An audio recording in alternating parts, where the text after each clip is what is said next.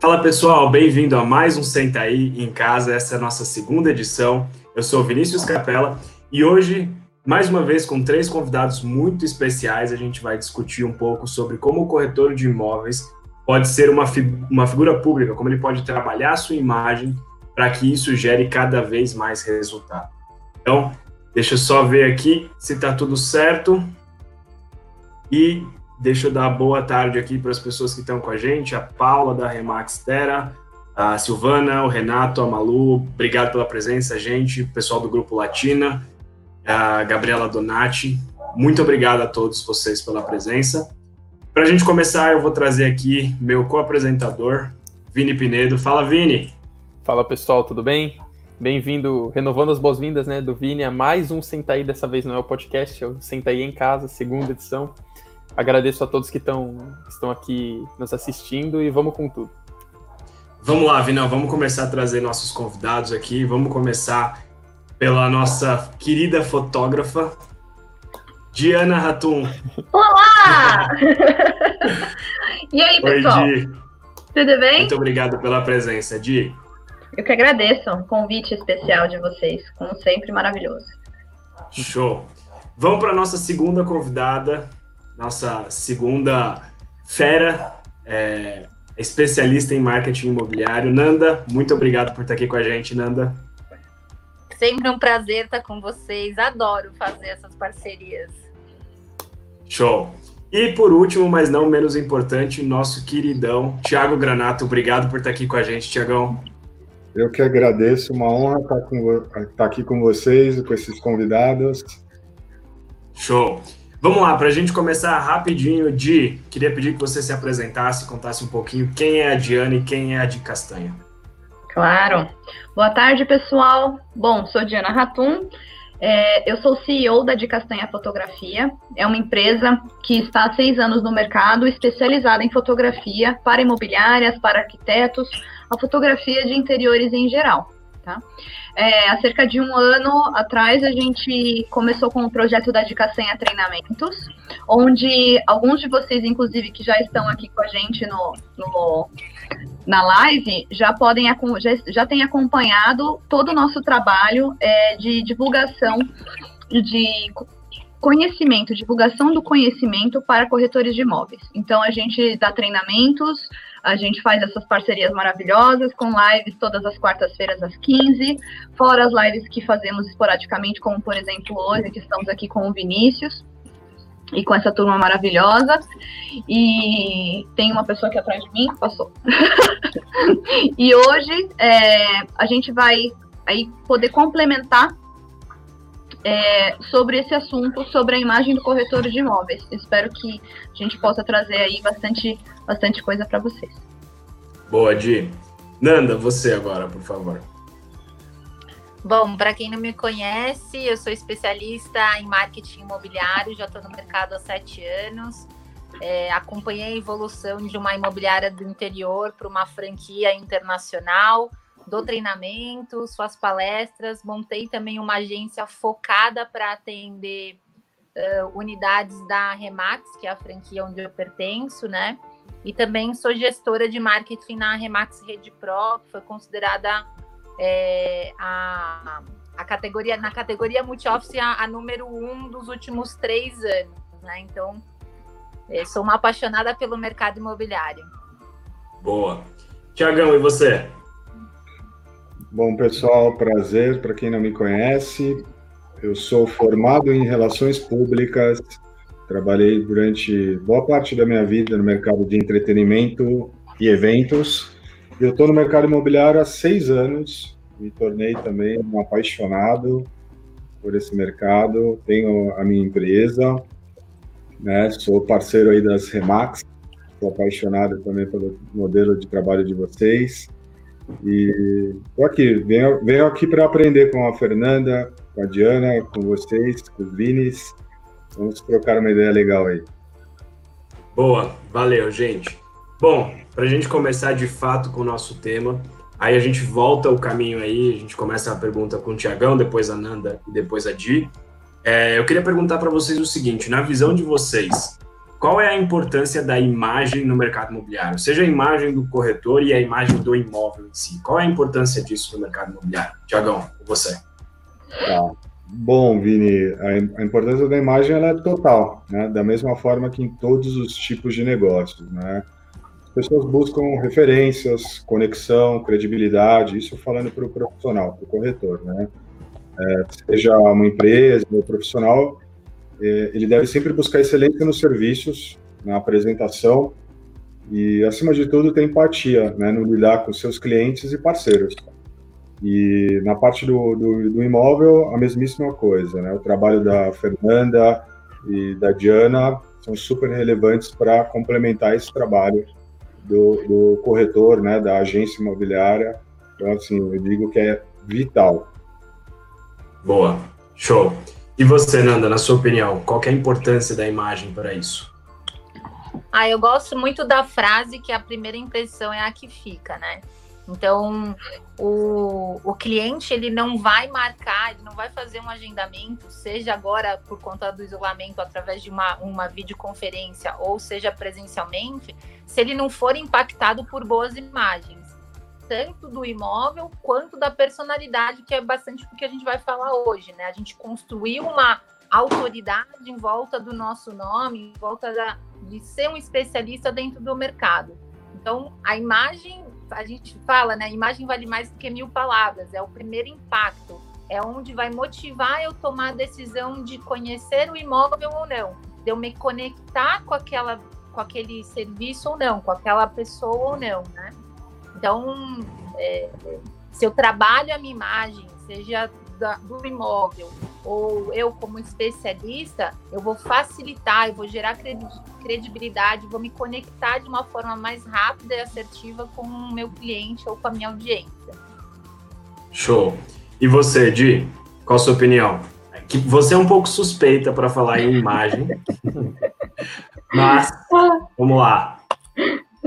Bom, é, realmente eu sou um pouco suspeita de falar com imagem, sendo que eu trabalho com isso todos os dias, né? Mas é verdade. Mas é, é, basicamente o que eu vejo dessa importância da imagem para o corretor de imóveis, e aí a gente pode falar disso direcionado para o corretor mesmo, mas isso é para a vida, né, em geral. É, qual que é a impressão que você quer passar para as pessoas? Como você quer ser visto? Né?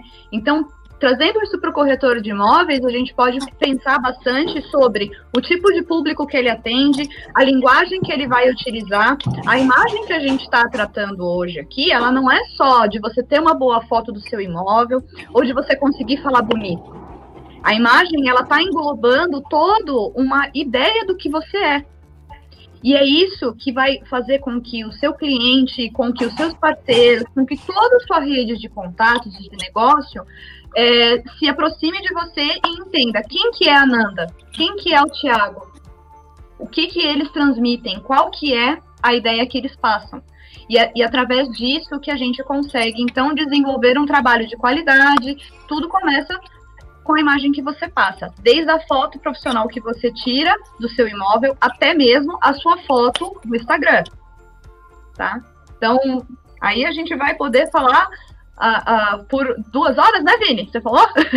duas horinhas? Tá bom? Só duas horinhas. Exato. O pessoal já fez a pipoca, já está preparado, mas basicamente é isso que eu acredito.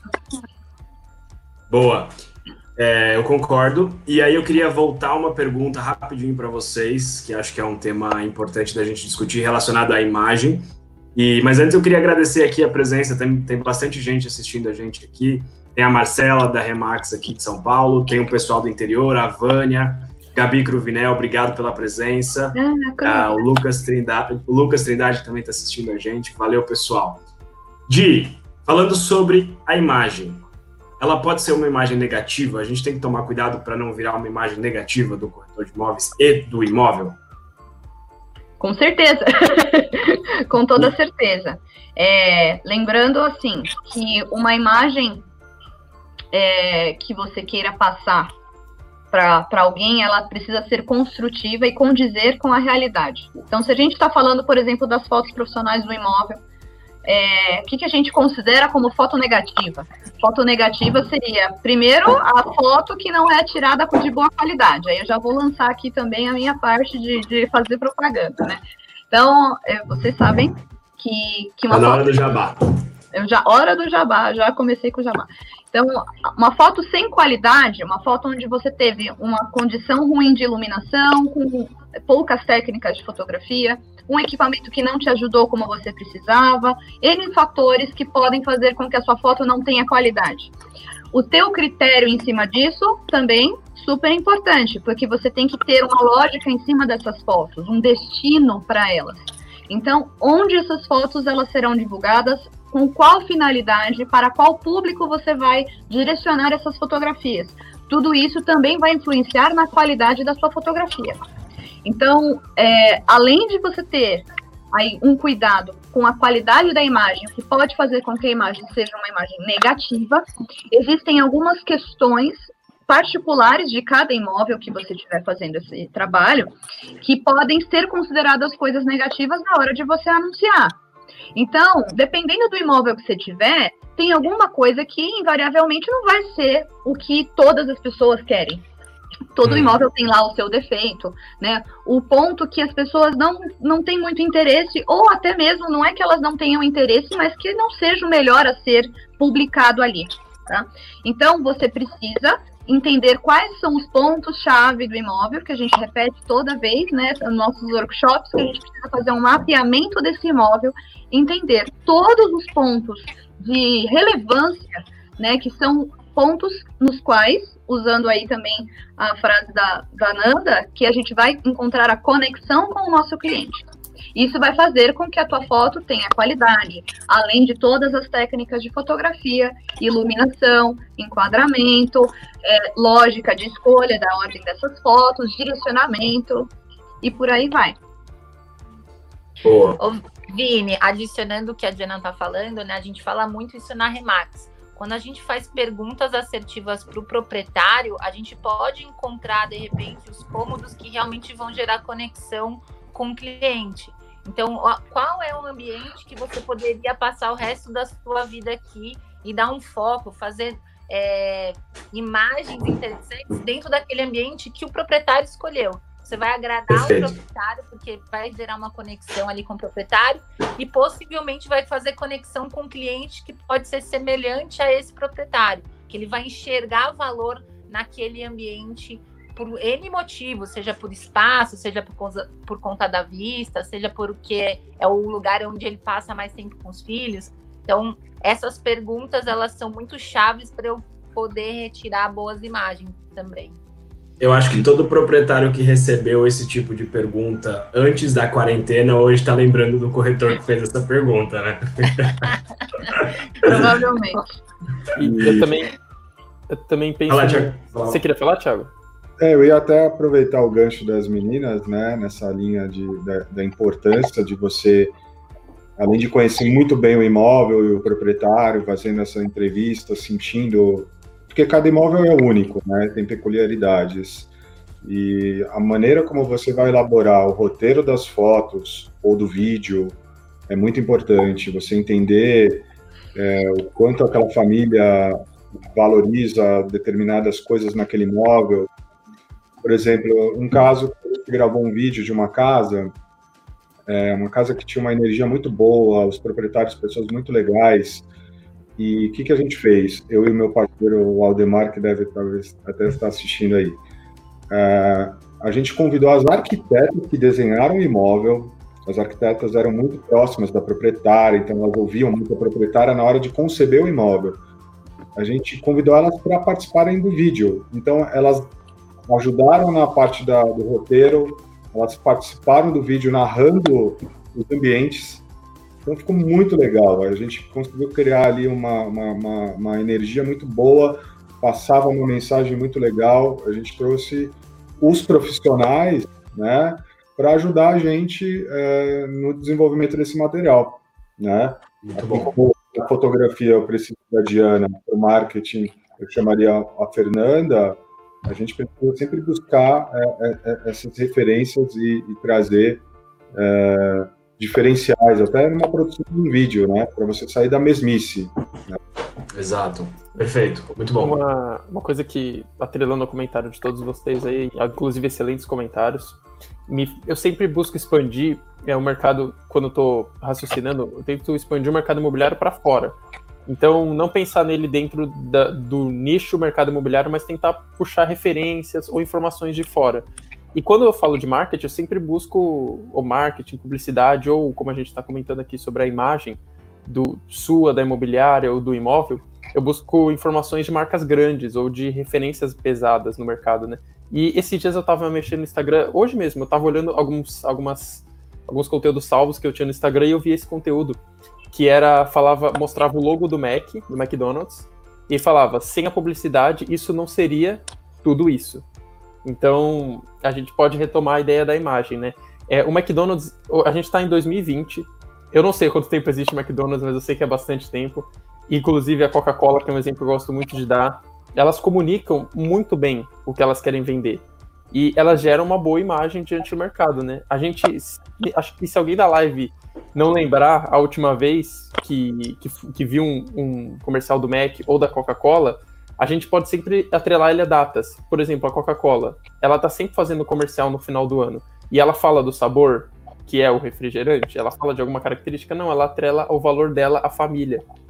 Então, é, a, a, a, qual é o seu valor e o que, que você está atrelando, né? Trazendo agora, fui, afora no, fui fora do mercado imobiliário, voltando para dentro, o que, que eu posso pegar esses exemplos grandes e super de sucesso e trazer para a minha comunicação, para a elaboração da minha imagem, né? E quando vocês estavam comentando a Diana, a Nanda, o Thiago estavam comentando disso, eu fiquei batendo na minha cabeça, falei, nossa, isso é, é, ainda bem que tem pessoas que também pensam dessa maneira, como várias outras, sabe? É satisfatório escutar essas opiniões maravilhosas. E... Boa, Vini, a Silvana falou aí, ó, 1955, a fundação da Obrigado, obrigado, Silvana. Silvana, inclusive, grande, grande abate. Ó, faz, faz pouco tempo, né? A Coca-Cola tá aí a... Começou semana passada, né? Pouco tempo. É, é, é, é trabalho. e já... Pode, pode continuar. Não, não, pode falar, pode falar. Ah, não, por favor, fala você. Não, é que você falando me lembrou, eu, eu postei esses dias falando, né? É, a gente vende um resultado, não um produto. E é uhum. exatamente uhum. essa linha que você está falando.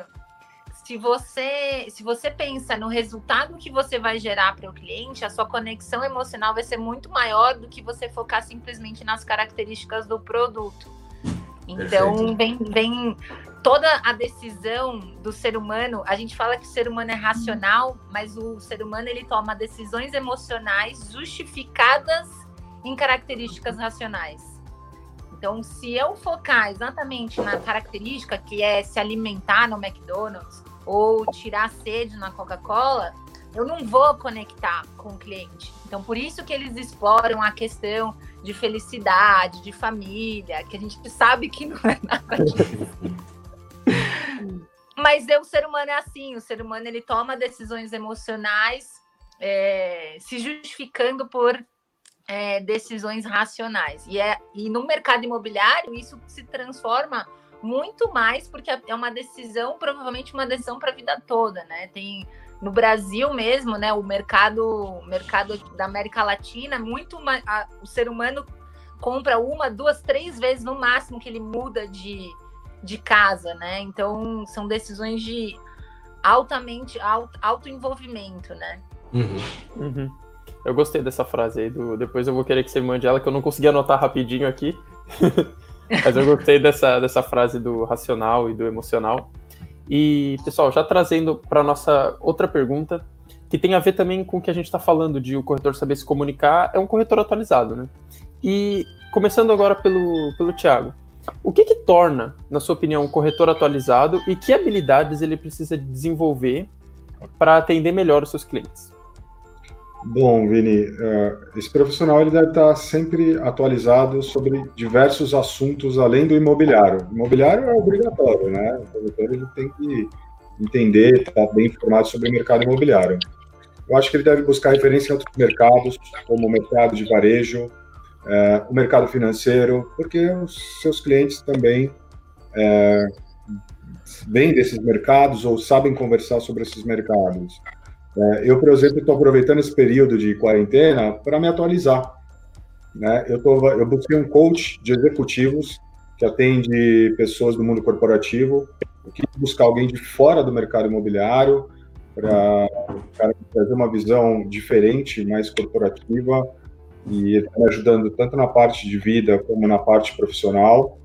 É, eu estou fazendo terapia, coisa que não tinha tempo para fazer. Eu acho que é importante a gente cuidar da nossa mente, tá com a nossa cabeça boa. É, eu estou lendo muito sobre diversos assuntos que vão desde espiritualidade até assuntos de mercado, humanidades. É, então, assim, estou buscando me atualizar com tudo que é possível é, de diversas formas, né? E não sei se eu respondi, mas podemos continuar depois após as meninas aí. Não, respondeu super bem e também me fez pensar assim como que como a gente está usando esse período de quarentena para melhorar algumas habilidades que a gente já tem e adquirir novas, né? Eu comentei isso semana passada e vale, vale comentar de novo. Tem duas coisas que me deu um clique assim, eu falei, eu quero aprender dessa quarentena. Uma delas é um pouco mais difícil porque exige um instrumento, e no caso eu não tenho instrumento ainda, e outra é aprender francês, que é uma coisa que eu sempre gostei, mas eu nunca fui muito afim. Aí agora que eu vi que eu tô em casa e que tá tudo aqui perto e a internet tem fácil acesso a isso, eu vi que é uma coisa que eu posso aprender isso e essa habilidade eu não vou perder quando acabar a quarentena. Eu vou continuar com ela. Então a gente tem que estar tá se atualizando, aproveitar o momento, que não é só agora, que ele vai se estender para sempre. Muito criar bom. novos hábitos, né, Vini? Também uhum. acho que é importante aproveitar esse período, né, para a gente criar novos hábitos. Leitura, é, tem exercícios físicos, é, meditação, cada um tem os seus, né, os que lhe agradam. Eu, por exemplo, é, comecei, fui impactado na internet para um, fazer um curso de mercado financeiro. Meu, eu não tinha feito nada do tipo, eu falei, vou estudar sobre mercado financeiro e que está correlacionado de alguma forma com o mercado imobiliário. Isso vai ter uma habilidade, pelo menos vou ter noções que vão me ajudar nas negociações, nas conversas, na minha vida no geral, que vai, vai ajudar nas minhas, na minha organização é, pessoal financeira também, né? Então, está sendo um período muito bacana para isso, né? Acho que todos devem tentar aproveitar. Não, total, né? Adquirir novos hábitos, aprender e, e levar isso para sempre, né? Isso. E, e você, Fernanda, o que que, que que, na sua opinião, transforma um corretor, deixa um corretor atualizado? O que que ele precisa fazer? Eu acho que na linha do Tiago, né? Pensando que a relação cliente e corretor ela tem que ser mais uma relação e não focado somente na comissão, se eu quero criar um relacionamento com o cliente, eu tenho que estar atualizado em diversos assuntos. Então, eu tenho que entender quem é o meu cliente, qual é o assunto que seria interessante para ele. Então, se eu atendo Minha Casa Minha Vida, qual é o assunto dentro do meio, né, do mundo Minha Casa Minha Vida? Se eu atendo médio padrão, qual é o assunto que seria interessante? Alto padrão? Então, eu, eu sei que o Thiago atende alto padrão, né? Então, ele está buscando o mercado financeiro, falar sobre bolsa, falar sobre o que está acontecendo no exterior. Ter, é, ter uma comunicação onde eu me relacione realmente com o meu cliente. Então, isso é uma das formas de você se atualizar. Gostei muito do que o, do que o Thiago comentou. E aí, pensar em todas as ferramentas, né? Acho que o, o corretor, ele a gente sempre fala que ele não vai ser substituído pela tecnologia, então ele tem que usar a tecnologia como aliado sempre. Então eu preciso saber o que, que tem de novo, o que, o que, que tem no mercado que vai me fazer é, realmente se destacar entre os outros corretores ou me posicionar como referência. Então, se está surgindo um, uma ferramenta nova na, na, internet, eu tenho que pesquisar, não preciso ser expert, mas eu preciso pelo menos conhecer, saber que existe né? Qual é a plataforma de e-mail marketing que eu posso utilizar? Qual a rede social que eu posso melhor me posicionar? É, de repente, aprender um pouco sobre edições de vídeos, porque isso vai facilitar no dia a dia. Então, são N ferramentas que podem ser utilizadas, né? Eu super, super concordo. Esses conhecimentos que vão. Esse, cada bloquinho que vai aumentando, aumentando, aumentando, e no final você tem uma torre de conhecimento é, e não pode parar, né? O corretor, quem, uhum. quem tá aqui presente hoje nessa live, com certeza tá, tá se mantendo atualizado, tá procurando informações, tá fazendo o que você, o Thiago disse. Então é, é muito bom isso. E, Diana, que, que você. Qual a sua opinião sobre isso, sobre o corretor atualizado? Certo. É, o, que, o que a Nanda e o Thiago falaram é realmente imprescindível, tá? De extrema importância para o corretor, para o profissional imobiliário. E eu ainda queria complementar sugerindo para que todo mundo que está aqui assistindo, que vai assistir depois, porque acredito que a live vai ficar gravada, é, parar um minuto para pensar em uma, um atributo, algo é, que todo mundo tem, mas nem todo mundo desenvolve, que é uma coisa chamada curiosidade. Por que, que eu estou falando da curiosidade? Porque quando a gente tem curiosidade, tem vontade de entender como as coisas funcionam e saber até onde a gente consegue atingir um objetivo, em quanto tempo a gente consegue atingir um objetivo, como a gente consegue fazer isso, a gente já tem muitas dessas ferramentas na nossa mão. Para mim, de todas as lives que a gente tem feito, de profissionais que a gente tem conversado, a gente vai se aprofundando nesses assuntos que a gente traz aqui, e eu venho pensando muito sobre isso, fazendo cada vez mais onde a gente vai começar para começar a, a, a o ponto de start, né, basicamente, para que o corretor ele identifique por onde ele começa para que ele consiga se desenvolver com mais é, sucesso, com maior ênfase, com maior habilidade. Então, eu, eu a, o ponto de start que eu descobri recentemente, e pode ser que eu ainda chegue em outros pontos que a gente vai trazer aqui, em outros lugares, mas basicamente é a curiosidade. Se você tem a curiosidade de aprender as coisas, é muito fácil que você dê o primeiro passo de aprendê-las. O corretor que não é curioso, que não está interessado em aprender, ele está estacionado e ele não vai desenvolver o, o, o, todas as habilidades dele. Tem um livro que o Vini me indicou, eu ainda infelizmente não consegui terminar de ler, mas é o, o livro do Mindset. Né? Mindset, para quem não conhece a palavra, é basicamente a nossa forma de pensar, né? A formatação da cabeça. Então, a gente tem uma, duas formas, vou sintetizar aqui, de pensar nas coisas. A gente tem a forma fi, fi, é, fixa, né? Que a gente acredita que.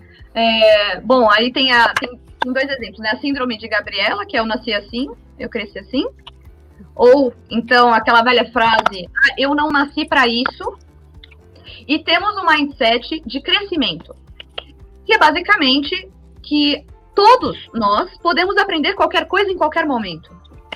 Eu vejo que o corretor é, precisa desenvolver a habilidade de pensar que ele pode aprender de tudo e fazer de tudo. Assim vai ficar muito mais fácil para ele desenvolver as outras habilidades. Porque às vezes a gente quer desenvolver outras habilidades, não sabe como e não sabe onde está o problema.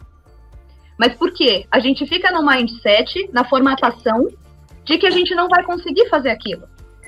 Então, temos corretores, por exemplo, com muita dificuldade de eh, acessar coisas da tecnologia, de mandar uh, uns arquivos pelo Google Drive, pela nuvem, ou de cadastrar um imóvel no Home Parcerias exemplos, né? Nós temos muitos exemplos, mas isso acontece. E aí acaba que aquele corretor ele fica frustrado porque ele não acredita que ele vai conseguir fazer aquilo, mesmo sendo uma tarefa simples. Mas ele vai acreditar e aí aquilo vai delimitar a visão dele. Ele não vai conseguir se expandir. Então a minha sugestão para um corretor é, é desenvolver as demais habilidades que ele precisa que envolvem estar conectado com a tecnologia, estar sempre atualizado. Temos muitos canais, formas de o corretor se atualizar.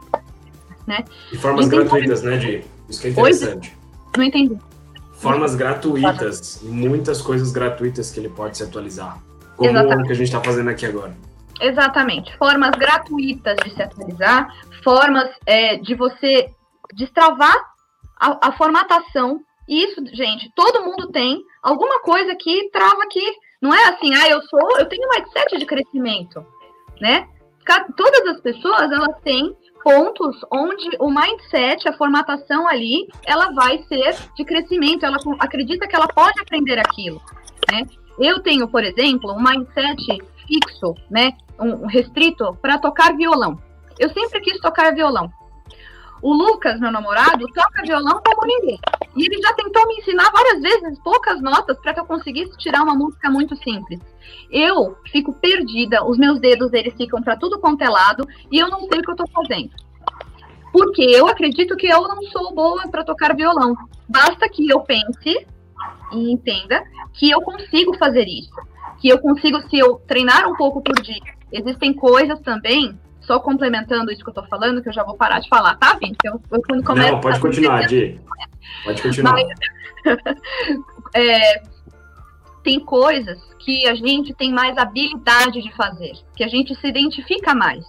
Então, é, você pode, por exemplo, ser muito bom com números, enquanto outra pessoa não, não tem tanta habilidade, rapidez para fazer contas e fazer grandes cálculos. Não significa que essa pessoa que não faz grandes cálculos ou que não tem o costume de fazê-los, não vai conseguir fazer. A diferença é que aquele que faz bastante isso, provavelmente ele gosta muito de fazer isso. Então ele vai fazer com mais rapidez. Enfim, o que é, portanto, a gente consegue é, adquirir isso, faz, as habilidades necessárias. Então comecem pensando na curiosidade. Quão vocês são curiosos para desenvolver as coisas que vocês precisam. A curiosidade vai levar a gente a abrir caminhos e desenvolver as demais habilidades para o nosso trabalho, para o nosso dia a dia. Boa. Eu, queria... Pode, pode falar, Não, por favor.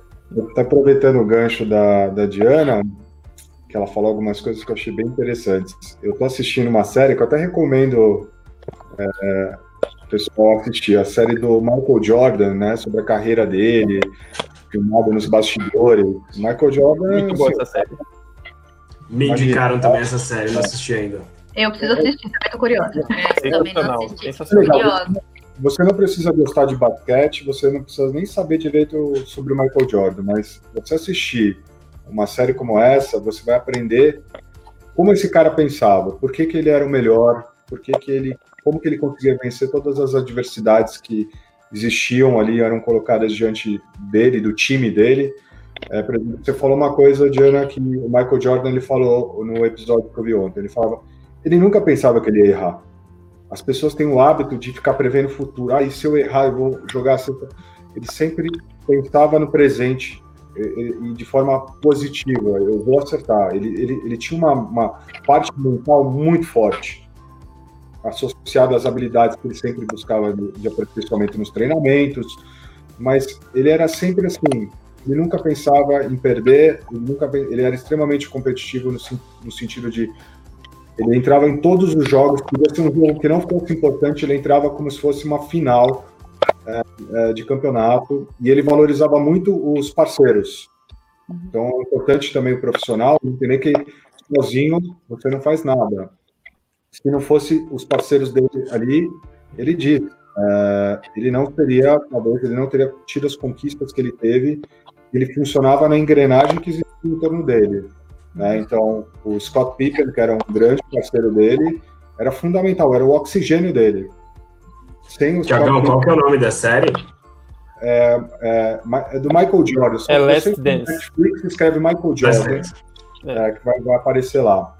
Tá é na Netflix que tá? Isso, na Netflix. Olha a dica aí, gente. Maravilhoso. É, e, ô, Tiagão, você me lembrou, você me lembrou um outro livro.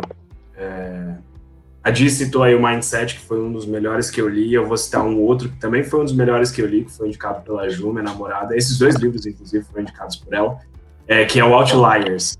Não sei se vocês já leram, mas esse livro também é incrível. É, e tá, vai mais ou menos nessa linha do que a gente está falando, né? Às vezes a gente acha que a pessoa nasceu com aquela. Pô, Neymar nasceu para jogar bola. Não, Neymar jogava bola o dia inteiro quando ele era criança e ele conseguiu fazer disso uma profissão. É, a gente nunca olha para alguém e fala, nasceu para ser corretor de imóveis, né? E, e, tem corretores de imóveis que são fantásticos. Então, acho que é, é interessante a gente pensar que tudo é uma construção. Todas as coisas que a gente quer alcançar, elas precisam ser construídas, elas precisam ser exercitadas e assim por diante. É a única forma da gente chegar uh, num, num, bom resultado. Posso é, complementar, Vini? Claro. Só pegar o ganchinho? Você deu, é, você deu esse exemplo do Neymar, enfim, e tem também o exemplo do, se não, se eu não estou enganada, se eu não li é, que eu li a história num livro que chama O Poder do Hábito, inclusive é outro livro que vocês precisam ler. Precisam ler esse livro, Boa. gente. Olha aí, maravilhoso esse livro. na minha biblioteca aqui.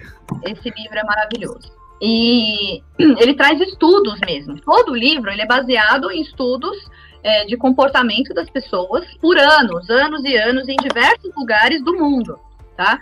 Então não é assim, ah, vamos te ajudar a criar um novo hábito. Não, ele vai te trazer todos os estudos referentes a isso para que você entenda como o hábito funciona. Tem uma das histórias desse livro que, se não me engano, se refere ao Phelps. É um nadador, tá? E aí conta, é isso mesmo, né, pessoal que lê ah. o livro? Hum. É, do Phelps.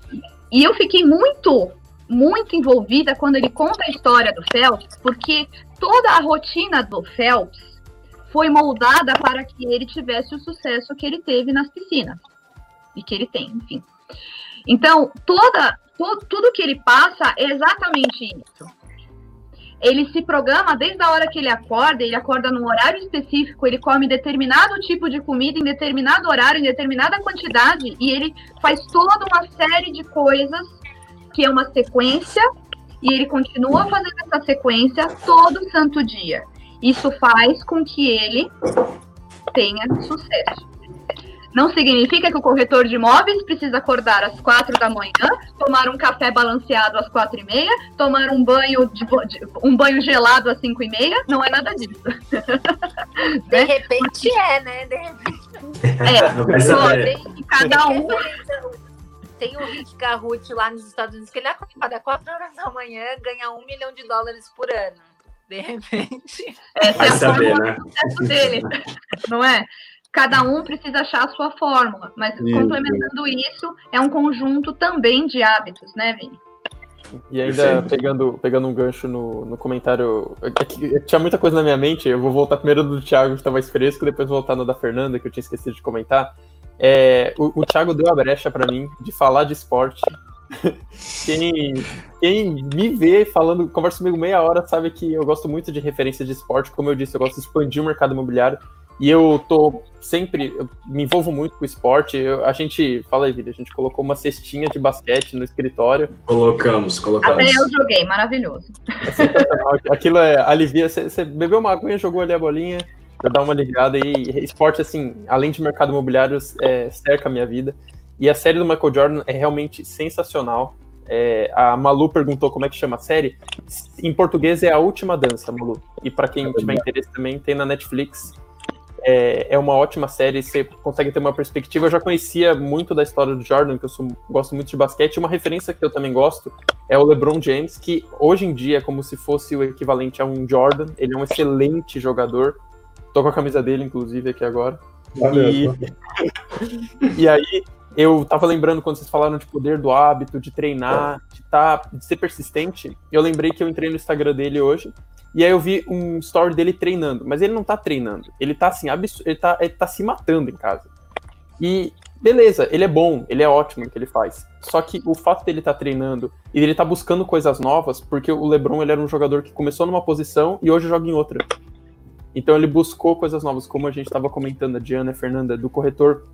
Ele tá buscando interesse em coisas novas e se dedicar, abraçar aquilo de verdade e na, e, e na fé. Porque se você vê o jogo dele, você pode falar, o cara é bom e nasceu com esse dom. Só que se você vê, você não precisa nem voltar muito, você dá um passo para trás e olha ele treinando, você vai entender o que que ele é, quem ele é. E isso me fez pensar também no TikTok. A Fernanda é uma especialista em TikTok aí. Eu ia falar disso, eu ia falar disso. Precisa de uma aula, Fernanda, eu não entendo nada daquele negócio. Não, inclusive, quem não, segue, fora, quem não segue a Fernanda, ou quem quer saber um pouco mais de TikTok, pode seguir ela. Porque é, é assim, eu, eu conheci o TikTok porque uma vez é, eu ouvi falar, né? Eu vi no Instagram alguns vídeos, e aí eu vi a Fernanda falando TikTok no Instagram dela, TikTok, eu falei, deixa eu ver o TikTok. O Vini me falou de TikTok, falei, deixa eu ver. Eu fui ver, eu gostei pra caramba. Hoje, é, eu posso dizer com uma certa segurança que eu mexo mais no TikTok do que eu mexo no Instagram, sabe? Olha. Que me deixa, me deixa mais aliviado. O TikTok, ele é muito é um conteúdo muito mais leve, né? Hoje em dia, né? Isso a gente pode depois trabalhar melhor essa ideia de conteúdo, mas o me fez pensar quando eu instalei o TikTok, eu fiquei com medo assim de, será que eu vou saber mexer nisso? Embora eu sou jovem, será que eu vou ter pique para mexer nisso? Meu, é, é, intuitivo, é gostoso, você mexe assim, você, quando você descobre coisa nova, seu corpo dá uma sensação de de prazer, assim, você fica, nossa, olha que legal, tô fazendo isso, olha esse efeito, olha isso, aquilo. O corretor buscar essas informações, a gente falou de rede social, trouxe uma, uma ilustração de esporte, mas o corretor buscar essas atualizações e se aprimorar cada dia mais, é sucesso. Michael Jordan é um exemplo. Não de corretor, né? A Nanda, a Nanda falou pra gente que ela vai ensinar no final uma dancinha do TikTok pra gente fazer aqui. Ah, gostei. Tô precisando aprender mesmo. Eu, eu, eu, quero fazer um gancho aqui do, do Vini. É interessante, né? O Jordan e o, o outro jogador, mesmo ele sendo é, alcançando nível de excelência, ele ainda continua treinando o tempo todo. Então, acho que esse é um insight muito legal para o mercado imobiliário. A gente vive muito a síndrome do tô rico, tô pobre, tô rico, tô pobre, tô rico, tô pobre. Então, quando o corretor está na sensação lá do tô rico, acabou de receber uma mega comissão, ele não pode. Ele tem que. Aí que ele tem que dar o gás maior, aí que ele tem que continuar treinando, pensando em outras é, possibilidades, em outras novidades, em como é, atender melhor um cliente, em como é, trazer inovações para o atendimento dele. Então, acho que esse insight aí, mesmo quando você tem ótimas performances, você não pode suspirar, você tem que continuar com gás ainda maior para que os seus resultados sempre cresçam, né? Não viva na síndrome tô rico, tô pobre. E aí, quando, quando você tá rico, você tá cima, né? E aí não, não performou nada, fica com baixa estima, isso até é, influencia, de certa forma, o atendimento, né? O cliente percebe quando você quer atender ele e quando ele só quer saber de pagar o, o boleto do mês. Uhum. Isso pode queimar uma negociação. Então, gostei muito da, desse insight. Então, mesmo quando a gente está na crista da onda, quando a gente está performando muito bem, aí que a gente tem que dar o nosso gás maior, a gente não pode parar de praticar, de ir atrás de inovações nunca. A constância é fundamental, né? Eu acho que o brasileiro tem o mau hábito da constância. Né? Os, os, os, americanos têm muito esse, eles têm alguns hábitos melhores que os nossos, né? Culturalmente, de ter organização, constância. É, isso é muito importante. De não relaxar, de, de, estar sempre buscando esse crescimento e aprimoramento. Por mais, por melhor que você seja, por, por melhor que tenham sido seus resultados. Concordo com a Fernanda. Show, não, é, faz todo sentido, faz todo sentido. É, é essa, esse paralelo com o esporte é sempre interessante, porque é, basicamente se a gente pensar num cara que tem muito talento, mas deixa de treinar, é só a gente lembrar do, do Ronaldo quando veio pro Corinthians totalmente fora de forma há alguns anos atrás. Ele continuava sendo um jogador fantástico, mas ele poderia ser muito melhor se ele tivesse a constância de continuar em forma, continuar treinando. Pra gente a gente deu uma leve desviada do assunto, falamos muitas coisas boas, mas voltando um pouquinho para o nosso assunto central, vocês três são figuras públicas. É, a Diana é hoje reconhecida como você fala em qualquer lugar, ela é a fotógrafa. É, a Nanda, se pensou em marketing imobiliário, é com a Nanda, super conhecida. E eu acho que eu nunca conheci alguém no mercado imobiliário que não conhece o Thiago. Então, vocês três são, são figuras públicas. Como é que vocês acham que um corretor na visão de vocês, pode se tornar uma figura pública para o mercado dele, para os clientes deles? Uh, e que ferramentas ou que dicas vocês dariam para um corretor que está tentando ficar mais especializado cada vez? Vamos começar com, com você, Nanda.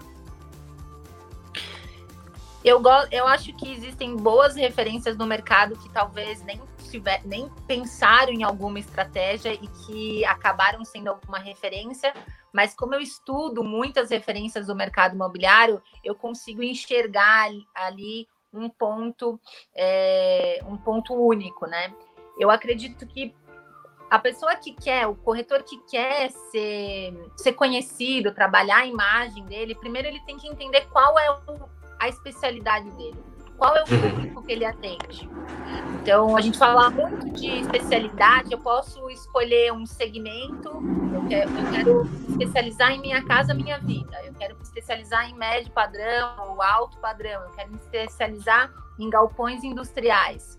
Ou eu posso me especializar também num grupo de pessoas, eu quero só atender alto padrão para casais que não tenham filhos. Eu posso nichar o nicho do nicho. Quanto mais eu for especialista, Eu não preciso ter 10 mil seguidores, eu não preciso é, ter 5 mil seguidores, eu preciso ser conhecido na região ou na categoria de, da minha especialidade. Então, acho que o ponto de partida é esse: é eu entender quem é a minha especialidade e no, o segundo ponto, eu saber as dores dessa categoria. Quando eu sei as dores, eu consigo me comunicar melhor com essa audiência, com esses clientes, e eles vão se conectar comigo de uma forma mais rápida. E a partir daí eu posso gerar conteúdo que realmente vai fazer a diferença para essas pessoas, né? Então acho que é essa linha que eu seguiria, entender quem é a minha especialidade, entender quais são as dores, linkar quais são as 10 maiores dores da minha audiência ou dos clientes que eu atendo e fazer gerar conteúdo em volta disso. Agora eu vou te fazer uma pergunta. Para complementar, é, se eu quero ser conhecido, se eu quero fortalecer a minha autoridade, eu preciso de disciplina e constância. Não adianta eu fazer um bom trabalho esse mês e mês que vem eu cansar, porque me gerou muita energia no mês passado. Porque para você criar uma autoridade, você precisa de constância. Nanda, voltar uma perguntinha para você antes de passar aí para o Thiago e para a Di. É, meio provocativa a pergunta, mas vamos lá. Se eu nichar, se eu ficar tão especialista assim, eu não vou estar tá perdendo o cliente do. Sei lá, se eu, se eu for seguir a linha do Tiagão, vou atender aqui alto padrão, eu não vou estar tá perdendo os clientes do Minha Casa Minha Vida? Faz sentido isso? Que bom que você vai perder, porque aí você vai focar naquilo que você realmente quer atender.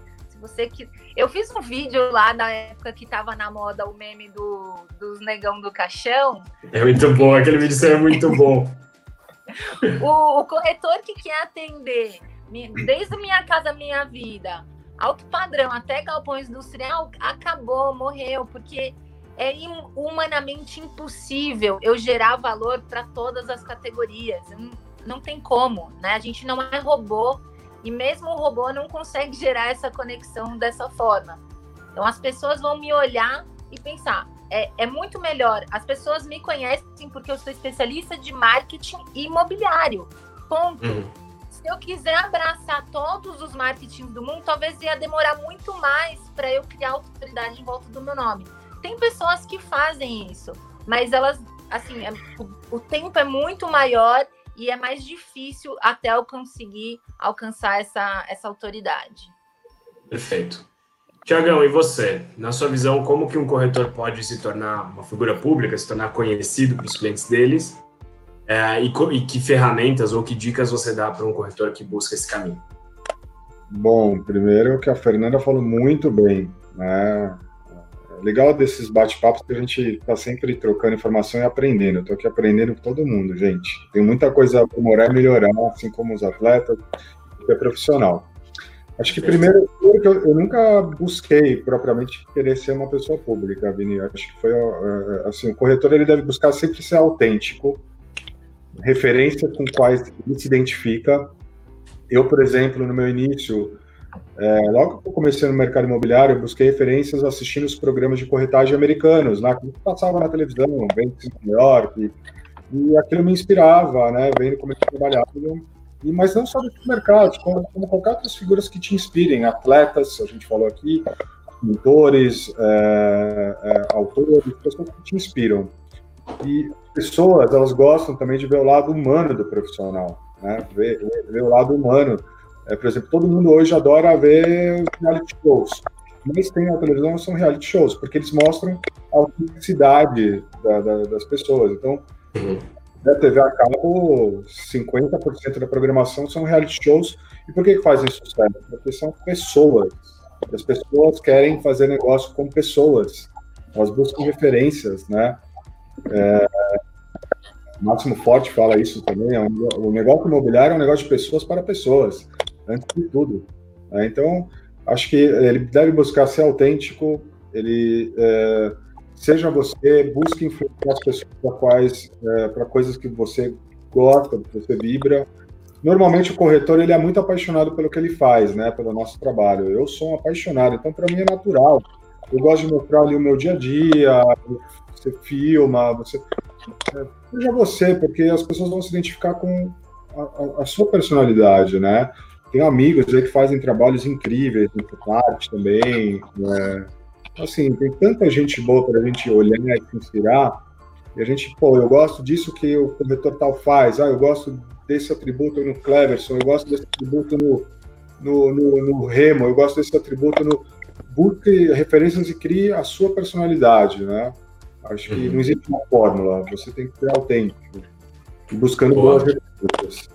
Exatamente. Se você pudesse citar aí, Tiagão, três grandes referências para você, quem você citaria? Olha, eu vou falar aqui dos brasileiros, por exemplo, um que faz um trabalho muito bacana, o Cleverson Passos. Uhum. Um cara sensacional, focado, nichado, como a Fernanda fala, no alto padrão. Inclusive é meu parceiro de negócio. Ele lá no Espírito Santo e em São Paulo, a gente está sempre trocando negócios, clientes. Ele já veio para São Paulo para gravar matéria comigo e a gente fala aí todo dia. Um outro, que para mim é uma referência também, que me inspira, o Luiz Stanger. É um cara que entende muito de mercado financeiro e outros mercados. Ele, ele traz muito conteúdo relevante, tanto para os clientes como para os profissionais do mercado. Então, você vê, pouquinhos diferentes, mas que me inspiram de, de lados diferentes. E tem uns americanos também, que eu gosto muito. Aí tem uh, a própria Eliane Ribeiro, uma pessoa que me inspira, o, o americano Ryan. Uh, sim, tem muita gente boa, cara. E o que os americanos fazem, eu gosto muito que, assim, eles, eles investem muito na imagem institucional deles, né? Eles, eles se colocam como verdadeiras estrelas ou ou profissionais de alto, alta competência, né? Passa muita credibilidade, a ponto do cliente vai falar, eu quero ser atendido pelo, pelo Ryan, pela Eliane Ribeiro. Eu acho que a gente deve, deve buscar criar essa autoridade, mas que seja de forma autêntica. Boa. Di, com você. Como que você acha que um corretor pode é, se tornar uma figura pública e que ferramentas ou que dicas você dá para isso? Certo. É, primeiro eu queria agradecer que você me colocou como figura pública. Eu nunca imaginei assim, nossa, Diana, figura pública. Embora a gente já, o nosso trabalho envolva isso, né? Porque a gente está toda hora se comunicando, passando informação, fazendo live, atendendo o pessoal, é, fazendo workshop em grupos, enfim, a gente acaba ficando público mesmo, né? Não tem o corretor é uma, é, já é por si só uma figura pública, porque ele está em todo momento né, se deslocando e tendo contato com muitas pessoas. Até mesmo aquele que fica escondido, mas que se comunica bastante ali pelo telefone, por e-mail, ele está se tornando cada vez mais público. E o que, é, o que vale a gente pensar aí, depois do Vinícius, gente, ele vai me mandar um WhatsApp falando assim: ai que saco, toda vez que a gente faz live, você lança aquela linha filosófica, né? Você fica falando muito de, de coisas assim para o pessoal ficar pensando e filosofando. Mas, porque ele sempre me zoa, porque eu falo bastante.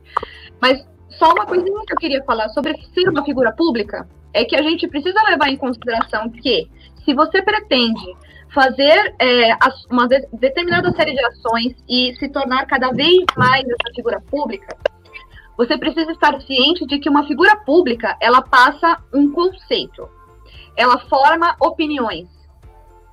Ok? Então, quando, mesmo que você esteja ali como figura pública vendendo imóveis, você está passando conceitos e opiniões e formando coisas ao redor das pessoas e elas vão pensar sobre tudo aquilo que você está falando. Então, primeiro ponto para se tornar uma, uma, uma figura pública é o cuidado. É o cuidado com aquilo que você diz e a munição que você precisa ter com conhecimento sobre aquilo que você vai falar. Você precisa estar munido de conhecimento. Aí você pode procurar em livros, em podcasts, em webinars, em cursos do mercado imobiliário, em todas essas páginas que nossos amigos aqui estão citando hoje. A gente pode citar mais um monte, se vocês quiserem, de conteúdos 100% gratuitos, gratuitos que vão te ajudar. Você vai compilando essas informações, trazendo isso para o seu dia a dia, para a prática, e nada mais fácil do que a gente é, falar sobre algo que aplicamos na nossa vida, que temos contato todos os dias, que estamos ali todos os dias fazendo. É, é, por exemplo, é muito fácil a gente falar como um corretor pode se portar numa live, por exemplo, porque fazemos lives sempre, toda semana temos lives. Já sabemos como interagir com o público, certo? É, quando a gente faz aquilo muitas vezes, a gente consegue falar cada vez mais sobre aquele assunto. Então, se você quer se tornar uma figura pública, falar sobre determinado assunto, e aí não estou falando de você virar um YouTube. Tem algumas pessoas que não gostam de aparecer em vídeo e de falar como estamos fazendo aqui. Elas preferem deixar um comentário ou então deixar uma mensagem de áudio, porque se sentem mais confortáveis. Seja lá como for a sua forma de se comunicar com o seu público, se você não gostar, por exemplo, de aparecer com o seu rosto no Instagram, você precisa de uma foto, mas você pode se comunicar com imagens fixas. Você pode fazer vídeos dos imóveis e de coisas da rotina nas quais você não apareça. Você pode conversar com seus parceiros que de repente tem alguém com uma voz muito legal que pode narrar um dos seus vídeos. Existem muitas alternativas, né, Vini? Existem muitas alternativas para que a gente faça com que isso tenha sucesso, mas precisamos tomar sempre cuidado com a nossa postura e aquilo que a gente vai passar para essa pessoa. Então, basicamente, a habilidade que eu acredito que a gente precisa mais ter é a, o conhecimento e a cautela e o cuidado e o carinho, porque não é porque temos uma tela na frente que a gente vai tratar é, as coisas de qualquer jeito. Que é, o calor humano existe, que eu estou sentindo daqui o calor humano de vocês. Então, a gente continua com esse calor humano até mesmo atrás da tela. Eu gostei muito do que a Diana falou.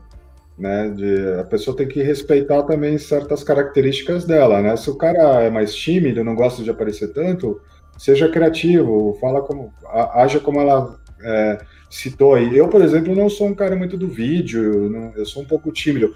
É uma habilidade, é algo que eu preciso trabalhar e melhorar, mas é um pouco de, de eu ter que me forçar isso. Mas tem gente que tem um dom natural para vídeo, fala muito bem e, e, acho que a pessoa sendo autêntica e, e respeitando e, e, sendo criativa aí nas formas de se comunicar, ela pode se dar muito bem também.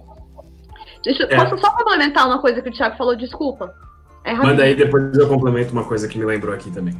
Que eu queria só complementar, Thiago, que é, às vezes aquilo que a gente acha que a gente tem que se forçar a fazer, tipo, ah, eu preciso aprender a fazer vídeo, porque vídeo tá vendendo muito. Às vezes aquilo acaba que não é tão importante que você faça se você tem uma outra habilidade muito boa e você tem o mesmo, o mesmo resultado com outra habilidade, é capaz de você. Não, tá bom, olha, gente, já entendi que eu não gosto de vídeo, por exemplo né? Já entendi que eu não gosto de vídeo e que eu escrevendo artigos ou que eu mandando áudios, eu, eu, eu sou eu tenho uma, uma, um desenvolvimento muito mais fácil e chego e atinjo o objetivo, né? Então acho que também Atinge alguns minutos de áudio também. Oi? Atinge alguns minutos de áudio também. WhatsApp, alguns minutos de áudio também. Isso. Então, basicamente é isso, que se você, se você realmente não, qualquer pessoa não se identifica com determinada coisa, se aquilo não for fundamental, talvez você pode usar outro recurso. Uma coisa... Nanda, você tá aí? Só para confirmar, você tá aí, Nanda? Congelou a tá travado. Ah, deixa eu tirar ela aqui, depois a gente pode... É, tem essa linha, gente, de, de habilidades, de é, por exemplo, eu vejo que nos Estados Unidos eles trabalham muito, os corretores, eles trabalham em times, muito time, né? Time tal, time tal, até trazendo a relação com o esporte. Num time, não vai ter pessoas iguais com as mesmas habilidades. Tem um, tem um cara que é melhor no atendimento com o cliente, o outro é melhor no marketing, o outro é melhor.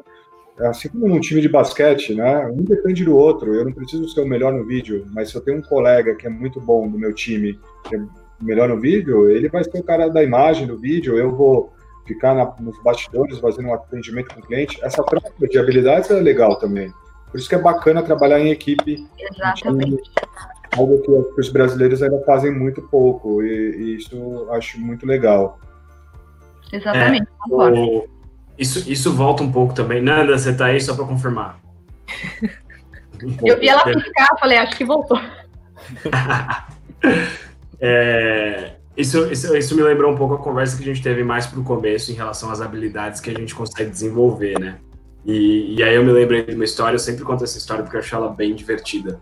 É, tem uma corretora da nossa equipe, a Sandra Encarnacion, e quando a gente começou a fazer vídeo, ela foi a cobaia dos vídeos.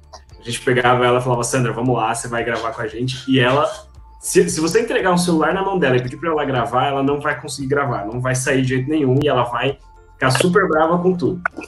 Mas a gente fazia, carinhosamente, forçava ela a gravar vídeo. E, e os vídeos dela ficaram muito bons, mas muito bons mesmo. É, e aí eu encontrei uma corretora num evento uma vez, e essa corretora falou assim para mim, ai, Vini, a Sandra tá aqui? Eu falei, ah, ela deve estar tá chegando. Ah, eu queria muito falar com ela porque os vídeos que ela faz são fantásticos. Eu queria, eu quero pegar algumas dicas com ela de como ela faz. Eu, a minha vontade era dar risada e falar. A Sandra faz praticamente a força, mas foi isso. Vai lá, vai falar com ela porque vai ajudar ela a mostrar que essa habilidade ela está desenvolvendo. Porque são coisas que é, para algumas pessoas podem ser muito naturais, para outras não mesmo, mas todo mundo consegue desenvolver a partir do momento que você entende que isso pode ser bom para o seu negócio, que isso pode te trazer resultado, e principalmente que isso vai melhorar a sua imagem como corretor de imóveis. É, e também me fez, na hora que o Thiago estava comentando dos corretores americanos, de que eles são, assim, superstars, podemos dizer dessa forma, é, me fez pensar que, assim, o cliente e você, todo mundo que está aqui vendo, a gente quer sempre o melhor serviço, ou o melhor profissional. Então, a gente tem que estar a, a, a, no. Agora me fugiu a palavra, mas a gente tem que estar tá nesse nível de ser o melhor profissional no ponto de vista do nosso público. Então, por exemplo, se eu. Não entendi, Thiago, desculpa. Ser lembrado, né? Tá. Exato, exato. Você tem que ser referência, né? É o famoso top of mind, né? A gente, se a gente fala de, de cotonete, a gente, primeiro que não é cotonete, cotonete é uma marca, né? Então muita gente às vezes nem lembra disso. É top of mind na hora. Então se a gente fala corretor, a gente pode, o corretor, no caso, pode se colocar e tirar uma reflexão. Eu sou top, top of mind para os meus clientes? Eu conheço, eu estou atingindo o meu público de maneira correta? Porque se não tá, não, tem, não, é, não é o fim do mundo. Você vai e reformula a sua comunicação, você se torna uma figura pública, como é, é, o, é o foco da pergunta, uma figura pública real para os seus clientes, você se expõe para os seus clientes de fato não querer abraçar o mundo, porque você tem só um braço e a envergadura de no máximo dois metros. Você não vai alcançar a Terra toda assim. Então, ser top of mind dentro do seu público. Ser a referência, ser a gilete, ser o cotonete do seu público. E com esse papo que estava tendo, já me, me levou direto para outra pergunta, que tem tudo a ver com o que a gente está falando, que é. Agora fugiu a pergunta qual é a importância do relacionamento com os clientes? A gente está falando de, ser, de entender o público e qual que é a importância dele se relacionar, saber se relacionar. Como ele faz, o que, que é um relacionamento com o cliente. Vou começar agora com o Thiago, aí depois eu passo para você, tá bom, Di? Olha, a Ananda voltar também depois. Vamos tocando aí que eu, eu vejo. É bom, Vini, a importância do relacionamento é vital para o profissional do mercado imobiliário. Acho que para todos os mercados, né? É, ele deve investir sim em relacionamentos autênticos com seus colegas e clientes. Né? Acho, que, acho que às vezes o pessoal esquece um pouco é, de se relacionar com, com os colegas, né? Acho que é muito importante você se relacionar com seus colegas. Eu, por exemplo, acabei me relacionando com colegas de, do Brasil e de outras partes do mundo. É muito legal. E vocês que estão na Remax têm isso muito forte, né? Porque vocês estão numa rede, acho que é importantíssimo os relacionamentos. Então, investir, é, participar de eventos, não só do teu mercado, como a gente falou antes, vai num, em eventos diferentes que vão te agregar e todo mundo tem que saber que você é corretor, né? Onde você vai, se apresente como corretor, tenha orgulho. As pessoas têm que olhar para você, associar você ao mercado imobiliário. Da mesma forma que eu olho para a Nanda, eu associo ela a marketing, a Diana a fotografia. Você tem que ser, tem que ter um carimbo na tua testa, mercado imobiliário. Né? Então, onde você vai, num jantar, num casamento, numa festa, é, se apresente, fale para todo mundo que você trabalha no mercado imobiliário, certamente as pessoas vão pedir seu contato, seu telefone, as suas referências. É, o nosso trabalho ele não é vender, né? ele é ajudar pessoas. Quem compra são os clientes. Então, nosso papel é apenas buscar o melhor para esses clientes. Né? Um pouco da minha visão sobre isso. Né? Tiagão, deixa eu emendar uma, uma pergunta aí para a sua fala. Como é que a gente faz isso sem ser chato? É, como é que você, em todas as suas situações, é, falar sobre isso sem que você seja aquele cara que chega, oi Vini, oi Tiagão, oi Diana, tudo bem? Querem comprar um imóvel? Oi Nanda, quer comprar um imóvel? Como é que eu a gente nunca... faz isso sem ser o chato? Vini, eu, eu sou até uma pessoa extremamente reservada, mais tímido. Eu não saio falando assim, né? Eu acho que tem que ser autêntico, tem que ser de forma natural, espontânea, né? Você tem que, você não tem que olhar para uma pessoa e ver um cifrão nela. Falar, uhum. opa, cara aqui tem dinheiro, vou colar nele para puxar papo com ele. Tem que ser autêntico. Você tem que falar, pô, esse cara é legal, vou conversar com ele. E ter uma conversa sincera. E vai surgir em algum momento o assunto do mercado imobiliário. Pode ser que nem na primeira conversa o cara saiba que você trabalha. Tem que ser autêntico, como eu falei. Se não uhum. surgir a oportunidade para falar naquela conversa, é, vocês se conectaram de verdade, vocês vão se encontrar de novo, vão falar no WhatsApp, numa rede social, o cara vai ver que você trabalha com o mercado imobiliário. Quantas pessoas que eu conheci não falando nada do mercado imobiliário, depois as pessoas foram me procurar, pô, Tiago, eu vi que você trabalha com o mercado imobiliário, preciso de uma ajuda aqui. Então, assim, tem que ser natural, autêntico. As pessoas hoje buscam muito isso, né? É, porque acho que a gente vive num mundo, às vezes, de tantas artificialidades que quando as pessoas percebem que há uma conexão real e desinteressada nos relacionamentos, né? Falando agora do, do, do tópico dos relacionamentos, as pessoas confiam, né? E quando a pessoa confia, é muito mais fácil para você fazer negócio.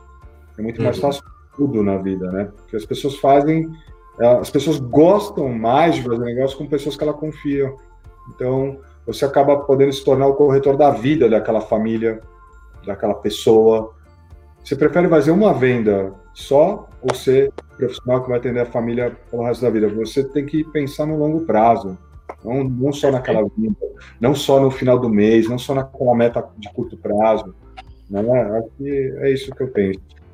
É, eu, esse, esse, aspecto de relacionamento autêntico me fez pensar numa história. O Vini, a equipe, a Diana também já sabe, eu já contei isso no treinamento que ela tava, que é eu jogo basquete, né? Jogava né, toda quarta quando os tempos permitiam. E aí, no aquecimento, eu tava conversando com os amigos meus, e aí acabou surgindo o papo mercado imobiliário. Eu não sou corretor, eu trabalho com marketing imobiliário. Mas ainda assim eu já fiz o jabá meu, da minha equipe, da Remax, surgiu a deixa. E o papo vem, papo vai, a gente conseguiu alguns inscritos no podcast, né, que tem a ver tudo com o mercado imobiliário. E além disso, a gente a gente conseguiu, passou um tempo, um amigo meu me ligou, me ligou com pressa, inclusive, eu até falei, nossa, o que, que, que, ele quer, né? É um, é um amigo íntimo meu. Ele ligou para mim, ô Vini, você trabalha no mercado imobiliário, né? Aí eu, sim. Aí então, a minha mãe quer vender um apartamento aqui, o apartamento dela, você pode ajudar ela? Eu falei, beleza. Aí eu passei o contato da mãe dela, da mãe dele, para uma corretora que atende a região, que é, como a gente falou, que é especialista naquela região, que ela conhece aquela região. E no final das contas acabou gerando três captações para gente. Então, de um contato, de uma, de uma referência autêntica, de uma conversa leve, sem compromisso, gerou três captações. E são imóveis que, assim, super bem precificados, que a gente sempre fala disso. Então, é uma coisa leva a outra, é, a autenticidade hoje em dia é tudo, né? Principalmente em é relacionamentos. Perfeito, Vini. E você, Di, o que, que você acha sobre o relacionamento com os clientes? Como um corretor pode. Qual é a importância, na verdade, do relacionamento, não só com os clientes, mas também com os parceiros? É, na vida, na vida em geral, o, o que é mais, eu vejo de maior importância são os nossos relacionamentos em todos os lugares, no trabalho, na vida pessoal, e obviamente que é, se a gente não cultiva bons relacionamentos com as pessoas, além da nossa vida ela, ela ficar um pouco triste, né? Porque eu, eu, eu me vejo como uma pessoa muito coletiva. Eu gosto muito de estar com as pessoas, eu aprendo sempre com, às vezes, uma frase que alguém soltou no meio de uma, um papo durante uma cerveja. Você aprende algum. Você fala, meu Deus, era isso. né? Então a vida ela é ela é recheada de relacionamentos e para que a gente possa cultivá-los, eu é, assino embaixo no que o Thiago falou da autenticidade. Isso é sem dúvida o, o primordial, é você ser você mesmo. Seja você mesmo. As pessoas que vão te ouvir, elas vão te ouvir porque você é você, porque elas gostam de você, elas gostam de ouvir o que você tem a dizer. Né? E é, sempre também no caso de você ter um relacionamento com seus clientes mesmo, indo até eles, entendendo o que eles precisam, que aí eu vou usar o discurso que o, o Vinícius sempre, sempre traz e eu, e eu me aproprio dele, para falar que a gente precisa é, ouvir as pessoas, né, é, ter empatia, porque o mercado imobiliário é feito de pessoas e não de imóveis. O mercado imobiliário não é uma, não são os imóveis, são as pessoas, porque você não vai vender um imóvel se não tiver um proprietário envolvido, se não tiver um comprador. E você está lidando com os sonhos e necessidades dessas pessoas. Então, por isso que é ainda mais especial que você tenha um bom relacionamento com essas pessoas, porque você vai estar ajudando essas pessoas num momento muito importante na vida delas. Um momento de mudança muito grande, né? É, enfim, então, que você escute essas pessoas, que você se importe com elas. E aí, também pegando um outro gancho que a, que a Nanda tinha falado há, um, há uns minutos atrás, da gente não estar tá preocupado com o dinheiro que vem depois. É lógico, vocês podem falar assim, é muito fácil para a Diana falar isso porque ela não é corretora. Mas a Diana está conectada muito com o mercado imobiliário e eu já tive muitas experiências também como cliente. E uma das coisas que mais senti, é, mais senti quando fui fazer, precisar alugar apartamento, por exemplo, é que eu não era escutado, não, não me escutavam. Então eu falo assim, eu preciso de um lugar que tenha uma varanda, porque eu tenho gatos. E eu preciso ter uma varanda. Aí me mostravam lugares sem varanda, né? Aí, enfim, daí para pior. Então, é, entender o que o cliente precisa, em qual momento ele precisa daquilo, e aí você vai, com certeza, conseguir estruturar os seus relacionamentos de uma forma mais saudável, de uma forma legal. Eu tenho uma frase, até aproveitando só um ganchinho da Diana, que um amigo meu, que é o Luiz Stanger, ele fala e me marcou essa frase. Por trás de todo CPF há um coração se conecte ao coração daquele cliente, entenda, ouça ele, para de olhar o cara como um número, como um lead. Se você for ficar olhando cada cliente como um lead, um, um número, não, tem um coração, tem uma necessidade, tem um, se conecte com, com, esse cliente de verdade, trate ele como um amigo seu, um familiar seu, e pronto, você vai estar se criando uma relação que, inclusive, quantos clientes que se tornaram amigos é, e que depois também te geram mais relacionamento, mais indicações. Então é isso. Exato. Boa, Thiago. Vocês falaram tudo aí, é, é, uma frase que eu gosto, até comentei, no, eu tava lembrando agora de onde eu tinha tirado essa frase, eu lembro que na gravação do podcast com o Thiago mesmo a gente comentou, né, que o mercado imobiliário não é um prédio conversando com outro prédio, eles estão negociando. Tem pessoas. E aquele prédio não estaria ali se não tivesse pessoas também. É aquele imóvel, aquela casa, qualquer ambiente não estaria ali. Então é essencial saber tratar os outros com tato, com carinho, entender necessidade, né? Por trás de todo o CPF tem um coração e por trás de todo lead tem uma pessoa. Então, como você falou, né? Não é o lead não é. Uma vez o Bruno Lessa perguntou, a gente fez um, um podcast com ele e ele perguntou pra gente: Ah, mas o que é um lead?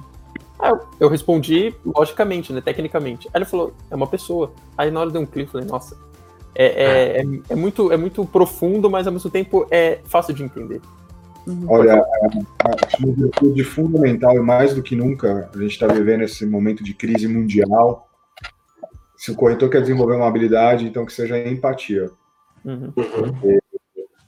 Já era importante antes, né? Acho que isso todos deveriam trabalhar e buscar ter. A empatia, ela, a partir de agora, assim, é uma das habilidades que vai ser mais, serão mais fundamentais. Você vai estar lidando com pessoas que estão em momentos de dificuldade, passando por algum sofrimento. É, às vezes o cliente vai ter que, tá, ter que vender o imóvel dele porque o cara quebrou, está devendo, ou Deus nos livre, um, um, parente ficou doente. Então, assim, tenha empatia, seja humano, mais do que nunca. Olhe para o próximo, trate o teu cliente como você gostaria de ser tratado. Como a Diana falou, a pessoa estava e, e, e, parece clichê isso, mas as pessoas esquecem disso. Uhum. É, empatia é tudo, né? É só a gente pensar, por exemplo, às vezes a gente está preso em nossas. preso, né? Uma palavra meio forte, mas a gente está contido em nossas casas. E a gente já parou para ter empatia, por exemplo, com seus familiares, com seus amigos. Então é expandindo isso cada mais. Você tem as pessoas para treinar, por exemplo. Então, exerça isso, treine e, e, cresça cada vez mais com empatia. As pessoas amam isso, né? É, é, é, comum a gente ir num restaurante ou ir num, em qualquer comércio e ser bem tratado, a gente lembrar disso e ficar na mente, falar, olha, aquela pessoa, ela entendeu o que eu queria, ela me atendeu de maneira legal. Então, traz isso para o mercado imobiliário, traz isso para sua forma de atendimento, né? Expanda os seus as suas referências. Não deixa de ser um marketing, né? Um marketing Total. uma habilidade que te causa uma impressão no seu cliente, na outra pessoa. Total, é, a gente tem um. A, Fernanda, que, que tá sempre ligada com marketing, também vai conhecer esse termo, que é o, famoso advogado de marca, né? Se você tem. Se você faz um bom serviço, se você tá certo naquilo que você faz, você demonstra qualidades e características que o cliente gosta, ele vai, ele vai defender sua marca assim mesmo você pagar ele, entendeu? Por exemplo, eu conheço muito. A minha, a minha namorada é um exemplo disso. Ela, ela ama a Apple. E eu, eu não uso Apple por questão de mil, também. mil valores. Mas ela tá falando tanto de Apple ultimamente que eu tô tentando comprar um iPhone. Então, assim, é- ela, ela tá divulgando a marca porque aquilo atendeu as necessidades A dela. Diana tem um para vender. Aí, ó. Já ligou a brecha. Mais um aí, ó. Aí é um encontro, a necessidade com oportunidade, entendeu? Corretor ligado sempre. Tá vendo, ó? Aqui a Ô, gente acabou Vini, de falar. Fazendo, fa- é, puxando o, o gancho aí, eu acho que os corretores, tem muito corretor preocupado, né, se vai ser substituído pela tecnologia.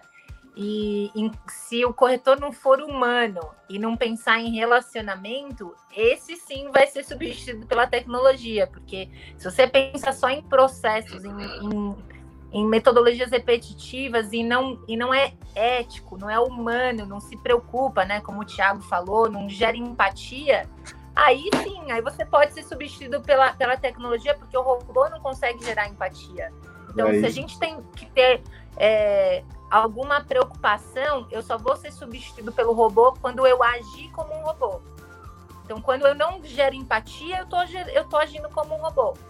Quando eu frase. gero valor, É. quando eu gero empatia, enquanto nós sermos humanos, éticos e gerarmos empatia, a gente nunca vai precisar ter medo da- de ser substituído pela tecnologia. Adorei. Falou, Falou tudo. Fiquei até, fiquei até emocionado.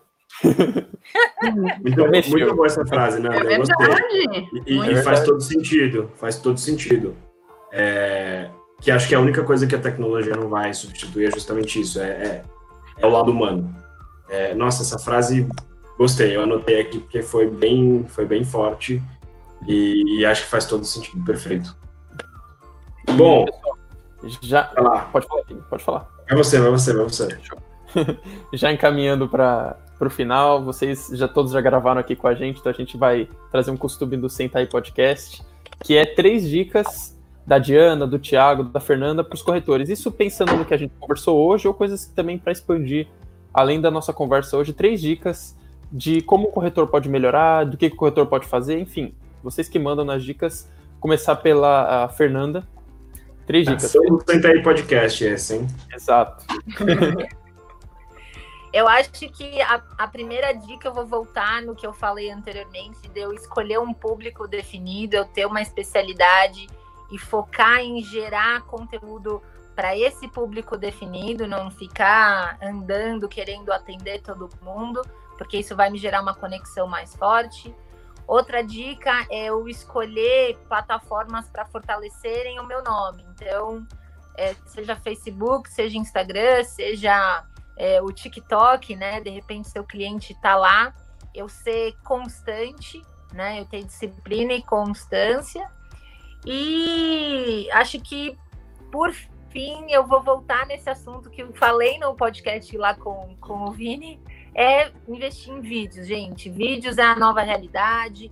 Com a questão do isolamento social, isso expandiu mais ainda. A gente tem aí é, plataformas como o Zoom valendo cinco vezes mais do que valia antes, antes da pandemia. Se a gente não se expor e, us- e- e usar os vídeos para isso, a gente vai ser passado para trás.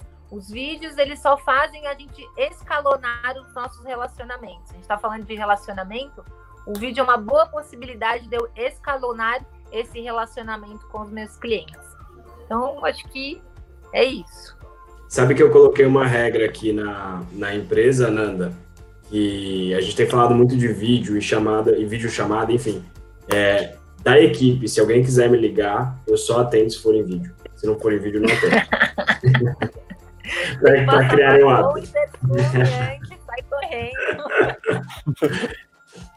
Boa. Já tá sempre preparado, né? Não, mas perfeito, Nani. Foi muito boas dicas. Vídeo, vídeo não é futuro, vídeo é o presente. E Exato. seguindo agora para Diana, Diana, as suas três dicas. Minhas três dicas. É, bom, elas se assemelham bastante até, eu acho, com o que eu falei no, no podcast. Mas é, vou com, agora, depois quando o tempo passa, a gente vai, parece que incorporando mais coisas, né? A gente vai estudando mais e vai entendendo melhor como, como o nosso dia a dia funciona também. E assim, a primeira dica é o seguinte, gente. Quem não trabalhar com a imagem de si mesmo e dos seus produtos, não chega basicamente a quase lugar algum, tá? É extremamente importante que vocês tenham é, uma, uma forma de comunicação, uma forma de que as pessoas possam te identificar e saber que o Vinícius é o Vinícius, o Thiago é o Thiago, quem é o Thiago, quem é o Vinícius, quem é a Nanda, né? Quem são essas pessoas e o que elas fazem? Então, é muito importante que você determine isso, como você vai fazer isso, trace uma, um plano para que isso é, seja efetivo. Tá? É, a segunda coisa é que, determinando como você vai fazer isso, o seu, o seu é, desempenho ele tenderá realmente a melhorar conforme você for aplicando isso todos os dias e for fazendo cada vez mais é, vídeos, mandando cada vez mais e-mail marketing, né? Esses dias mesmo é, a gente viu um e-mail marketing de uma pessoa muito querida, acredito que ela ainda esteja aqui na live, uma pessoa muito querida que mandou um e-mail marketing sensacional. E eu nunca tinha recebido um e-mail marketing dessa pessoa. E aí é, eu fui falar para essa pessoa, falei, nossa, que legal esse e-mail que você mandou. E ela me, me, me falou que ela estava treinando muito tempo para que ela conseguisse mandar o primeiro e-mail dela né? E ela foi lá e conseguiu. E eu fiquei assim muito feliz por ela, porque todos nós temos, novamente, voltando em todos nós temos muitas coisas, mas temos essa algumas dificuldades de em, em, ou facilidades, né? Isso você vai, é, enfim, aprimorando, mas que é, enfim, imprescindível que você se comunique. E a terceira coisa que eu preciso dizer Pegando o gancho da live de ontem, quem estava com a gente na live de ontem lá no de Castanha Treinamentos pôde acompanhar o Renato Rodrigues da Banib, estava lá comigo. Renato estava aqui com a gente agora há pouco também, deve estar tá por é, Eu vi ele dando oi aqui no, no nos comentários. É, a gente estava conversando sobre uma questão que é agora não é que é bom que a gente faça fotos profissionais. Não é que é interessante que a gente faça vídeos ou que a gente faça o Tour 360. É o básico. Uhum. O básico para todo corretor de imóveis é ter um cartão, uma apresentação. O básico para qualquer corretor de imóveis é ter as imagens dos imóveis dele. É básico, tá, gente? Isso não é mais um item opcional que foi ao longo dos anos sendo falado. Ah, isso aqui é legal, olha, um diferencial. Isso não é mais diferencial o produto da de castanha, as fotos que a gente faz, elas não são mais um diferencial, elas são um essencial. Assim como o Tour 360, o vídeo do imóvel, tudo isso é o principal. Você precisa ter isso junto com as suas habilidades para que a sua imagem ela seja da melhor forma possível dentro das condições que você tem. Então, vou finalizar a minha fala dizendo uma frase que leva de castanha para frente. É faça o melhor nas condições que você tem, enquanto você não tem condições melhores de fazer melhor ainda. Essa frase não é minha, essa frase é do filósofo Mário Sérgio Cortella, uma pessoa que eu admiro muito e acompanho muito o trabalho. E depois que eu ouvi isso a primeira vez de, da boca dele, eu falei assim: é isso. A gente fica esperando ter mil recursos, mil coisas, ah, porque eu preciso de uma câmera muito cara para fazer fotos profissionais, para fazer fotos bonitas. Eu preciso ter um microfone sensacional para fazer um podcast. Ou então eu preciso ter aquele ring light para fazer meus vídeos, senão não funciona. Gente, se eu mostrar a luminária que está aqui, vocês vão falar assim: meu Deus, uma fotógrafa usando esse tipo de luminária. Vocês estão me vendo. Se vocês souberem algumas gravações do podcast, fala aí, Vilão. Basicamente, Usem os recursos que vocês têm a favor de vocês. E boa sorte, gente. Tá todo mundo junto, né? Perfeito. Falou bem e falou tudo. e você, Thiago, o que, que, que, você tem de dicas para os nossos ouvintes, para os nossos. para a nossa audiência, né? No geral. Olha, tem uma frase de uma poetisa, depois eu vou pegar o nome dela que eu passo para vocês, que eu gosto muito, vai, tudo, vai na linha do que a gente falou aqui. Ela diz o seguinte: as pessoas vão esquecer o que você disse, as pessoas vão esquecer o que você fez, mas as pessoas nunca vão esquecer o que você fez elas sentirem. Ou seja, você causar aquela impressão, um bom sentimento, isso marca muito uh, as pessoas de, de, uma forma. Passou cinco anos, o cara vai lembrar daquela sensação, daquele sentimento que você causou. O cara não vai lembrar do que vocês conversaram, o que você fez, mas ele vai lembrar o que ele sentiu.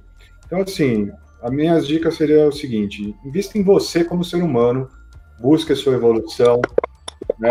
Buscam pessoas e querem se aproximar de quem vão agregar novos insights e ajudar elas também a evoluírem. A gente está aqui ajudando outras pessoas a evoluírem e, e, se tornarem melhores. Outro ponto, acho que fundamental, principalmente nesse momento que a gente está, cuide da sua saúde física, mental e espiritual, porque se você não estiver bem, meu amigo, você não vai conseguir fazer todo o resto. Né? E a gente está num momento de crise e, e a gente tem que ser racional aqui e, e, e, franco, por mais que a gente seja otimista. É, isso ainda vai durar por um bom tempo, essa crise, né? Assim, que eu digo, depois vem a crise econômica. Então, assim, você tem que estar com a cabeça boa, com o teu espírito bom, com o teu emocional bom. E agora, a última dica, na parte mais técnica, profissional, busque bons profissionais para te auxiliar. Né? Aqui a gente tem duas profissionais meu, você precisa melhorar a tua imagem, teu marketing, busca uma profissional como a Fernanda, que ela vai te dar orientação, uma consultoria, vai te ajudar na parte de imagem, buscar a Diana, fotografia, é fundamental, a imagem é tudo, não só sua, como dos teus imóveis. Então, é, terceirize o serviço também, Tem, não queira colocar tudo sob a sua responsabilidade. Se você não sabe editar vídeo, meu, paga para um cara, você vai ter tempo para focar no que você é bom. Bo, bo, valorize o teu outro profissional. Né? Não adianta você querer ser egoísta, você querer fazer tudo e, e achar que você sozinho faz tudo. Então, busque, invista em você, cuide da sua saúde em todos os aspectos e busque bons profissionais é, para te auxiliar nas etapas que você precisar. Essa a primeira dica que você deu, Tiago, é bem interessante. Eu fiquei pensando aqui e eu lembro primeira conversa que eu tive com cada um de vocês três. Eu lembro qual foi a conversa e onde eu conheci cada um de vocês, porque vocês três são, são marcantes. Gente, mais uma vez eu queria agradecer muito a, aos três pela, pela participação no nosso, nosso Senta aí em Casa. Foi fantástico, vocês sabem que são profissionais que eu admiro muito. Só para a gente encerrar rapidinho, eu queria, voltando o caminho, Tiagão, Diana e Nanda, para vocês deixarem suas redes sociais, por favor. Tiagão, você primeiro. Opa, Vini, minha, minha rede social é meu nome, na verdade. É Thiago com TH, ponto Granato, Instagram, com T só. No Facebook também é Thiago Granato. Basicamente o meu nome, vocês me encontram aí nas redes. Boa. Valeu, Tiagão. Di, você. Eu queria sugerir para o pessoal que está assistindo, vou tomar a liberdade aqui, Vini, de, de, de é, o pessoal que está assistindo, deixem seus e-mails aqui na caixinha. Não sei aonde está aparecendo a caixinha para vocês, porque para mim aparece para cá, mas acho que está embaixo, está atrás. Está tá aqui. É, deixem os seus e-mails, seus contatos, para que vocês possam fazer também contatos entre si, parcerias, tá bom? Porque eu sei que tem muita gente legal aí participando, que a gente, inclusive, alguns a gente conhece, sabe que são profissionais excelentes. Então, usem esse momento também para se, se, se conhecerem. O meu Instagram é diana.ratum. Ou é Diana Ratum, Vini? Nem sei, porque eu não, eu não divulgo no Instagram. Não, ó, brincadeira. Vocês podem. No, aqui no meu nome tá dizendo é, arroba de castanha fotografia. Esse é o nosso portfólio online da de castanha. Tem as nossas fotos é, profissionais lá e alguns trabalhos também que a gente faz é, de conscientização do mercado imobiliário, né? Então nós temos uma série que chama Casa de Coração, ele fica lá, vocês podem acompanhar, e o de Castanha Treinamentos, é tudo junto, arroba de Castanha Treinamentos, vocês vão poder acompanhar também dicas sobre fotografia, sobre o mercado imobiliário, as lives todas as partes, e assim vamos juntos. Obrigada, Vini. Show de, obrigado você mais uma vez. Nanda, você. O meu é Fernan Facebook Fernanda Nassim, Nassim com dois S e M no final. É, Instagram Nanda Nassim, também dois S e M no final. E é isso. E o TikTok, Nanda? É. TikTok é Fernanda Nassim, mas eu não estou fazendo muito conteúdo por lá, não. Eu pego o TikTok para ver o que, que tá acontecendo de tendência no momento. Mas você já tem, você já tem muito mais vídeo postado no TikTok que todos nós aqui reunidos. Isso você pode ter certeza. Ô, Vini. Nanda, obrigado, obrigado. Fala, Vini. Obrigada pelo convite, viu? Eu agradeço, pessoal. Ó, foi uma das lives mais legais, assim, de participar. Baita energia, aprendi com todo mundo aqui. Obrigado, Também, gente. adorei, Obrigado. gente. Valeu, Obrigada. Tiagão. Valeu, gente. Sim, obrigada. Queria, queria aproveitar, deixa também agradecer a todos, a Diana, o Thiago, a Fernanda. Realmente foi, faço as palavras do Thiago, as minhas também, que foi uma live muito gostosa de fazer, de estar aqui. Nem, parece que nem passou o tempo, a gente poderia continuar falando por muito mais tempo ainda. E mais uma vez, obrigado. E queria também dar a brecha também, não, não posso faltar um. Além de referência de esporte, não pode faltar um jabá do podcast. Famoso jabá. Jabá do podcast que é padrão. Eu faço. Se você der a brecha, eu vou falar do podcast. Eu falei no basquete até, não vou falar numa, numa live. Então, já fica a dica para vocês aí, é, todos que estiverem nos vendo hoje. Amanhã sai episódio novo com o Ives Navarro. Ele é. Navarro. Navarro, desculpa. Eu vou deixar no ar. Vou deixar na curiosidade para vocês entenderem melhor a história. É. Sai amanhã. Sou fã, do- sou fã do Ives, meu. Eu- Não, Ele o é- episódio ele tá- é show. Tá sensacional, tá lotado de dica. Tá um episódio bem, bem quarentena, tá com 53 minutos. Então é bastante conteúdo. E se você não escutou mais outros episódios, tá chegando aqui pela primeira vez, a gente tem 35 horas de conteúdo, somando do Ives, tirando do Ives, a gente tem 35 horas de conteúdo. Então você pode dar o play hoje, que só vai acabar no outro dia sem dormir. Você vai... É muito tempo de podcast. Não aconselho que vocês escutem assim sem parar, mas aproveitem bastante o conteúdo, tanto que a gente já tem disponível, que sai amanhã e mais uma vez. Obrigado a você que assistiu e aos convidados. Deixa Oi. seu Instagram também pro pessoal. Ah, fechou. Meu Instagram é igual ao meu nome que tá aqui, só que com arroba e o underline, é arroba Vini, underline Pinedo, P-I-N-E-D-O, igual tá aqui embaixo. Boa. Valeu, Vini. Valeu aí mais uma vez pela, pela apresentação com a gente. É, aproveitando o gancho do Jabá do podcast para a gente encerrar, ouçam o episódio 3, que é o episódio com a Diana. Também o episódio 12, se eu não me engano. Não, 11, que é o episódio com a Nanda. E o episódio. Peraí, cadê o Tiagão aqui? O episódio 22, que foi com o Thiago. Pessoal, muito obrigado a todos vocês pela participação, muito obrigado a, a todo mundo que assistiu a gente aqui. Para não ficar por último também, eu quero deixar meu Instagram, é só vocês me seguirem lá, é arroba capelavini, capela com dois L's. E muito obrigado a todos por mais um episódio do nosso Senta aí em Casa, e semana que vem tem mais um. Valeu, gente! Até mais! Obrigado.